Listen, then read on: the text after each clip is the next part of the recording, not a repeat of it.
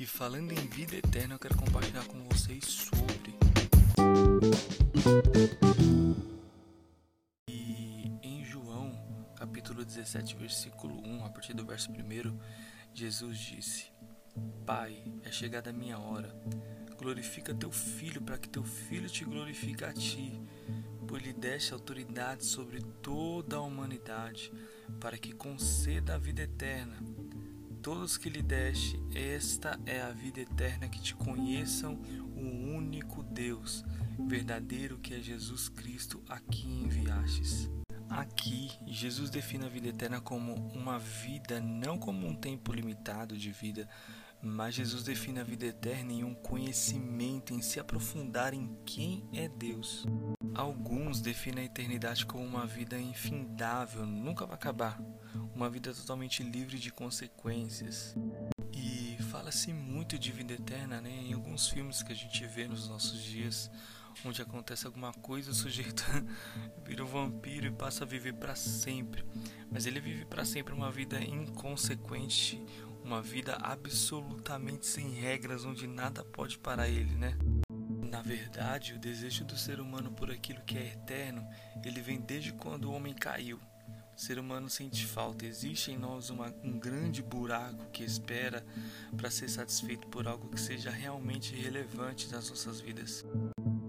A gente tenta preencher isso com tantas coisas e o ser humano ele tenta preencher a vida eterna, essa lacuna que existe de vida. E ninguém quer morrer, né? A morte é algo que nos assusta muitos nós. Todos queremos fugir da morte e muitas das vezes se procura essa eternidade de vida em coisas perecíveis, em coisas dessa terra que vão passar e vão morrer, assim como eu e você, se Jesus não voltar.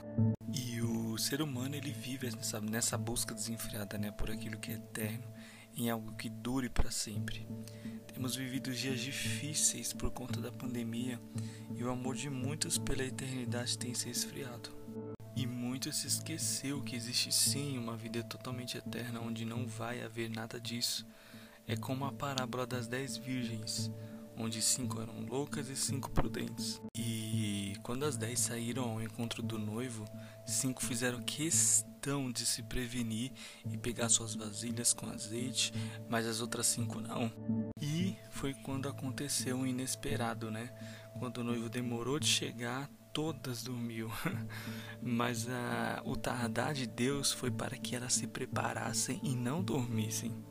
E é como nós nos dias de hoje.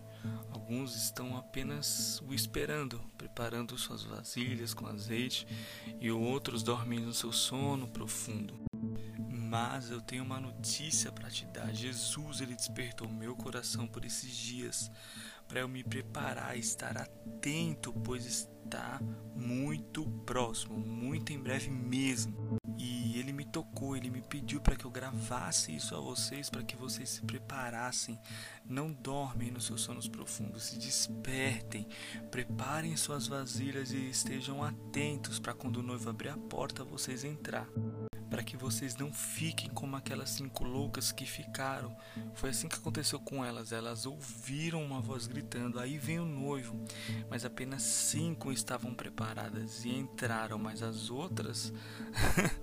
as outras resolveram se preparar quando ele veio. Mas quando foram ver, já era tarde demais. E eu creio que Deus está fazendo um tempo novo o estilo de vida da igreja que vai subir é uma igreja que ora, que clama ao Senhor, que jejua, que anseia pela vida do amado. E esses dias o Espírito Santo ministrou meu coração de uma forma tão profunda e estamos sendo preparados como noiva. O vestido está sendo modelado, medido certinho e limpo nos dias que estamos vivendo. Vocês sabem que não é de qualquer jeito que se põe um vestido, não dá para pôr um vestido em um corpo que somos nós, sem que ele esteja fora de tamanho, grande ou menor, tem que estar limpo, tem que estar 100% perfeito em nosso corpo. Então precisamos clamar, orar, jejuar, se limpar para que caibamos no vestido, para que quando o noivo vier, nosso amado vier, vier buscar, estejamos parecidos com ele, limpos, preparados para sermos recompensa dele, noiva dele. Jesus, nosso noivo virá. E talvez você diz aí no seu lugar, mas eu estou ouvindo isso desde o meu passado, desde quando eu nasci. E será mesmo que você estaria pronto, parecido com o noivo, se ele vier agora neste momento para você? E sabe, há um tempo de preparo. Esse tempo que a gente está vivendo de pandemia é um tempo de preparo.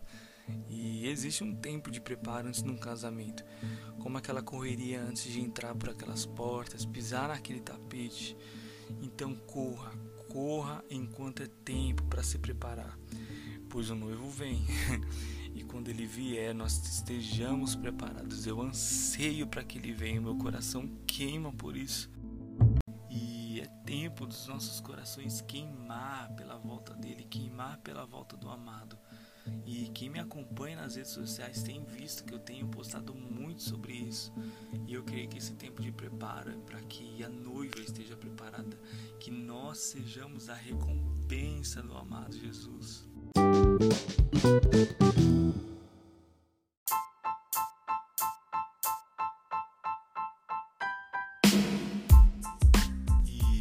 Galera, eu encerro por aqui. Eu espero que essas palavras, esse podcast venha tocar ao teu coração. Compartilhe, compartilhe esse podcast, compartilhe para as vidas que precisam. Quem não me segue no Instagram, segue lá @carlosou e eu espero que vocês sejam muitos edificados. Bom, até mais. Fiquem com Deus. Um grande abraço e até a próxima.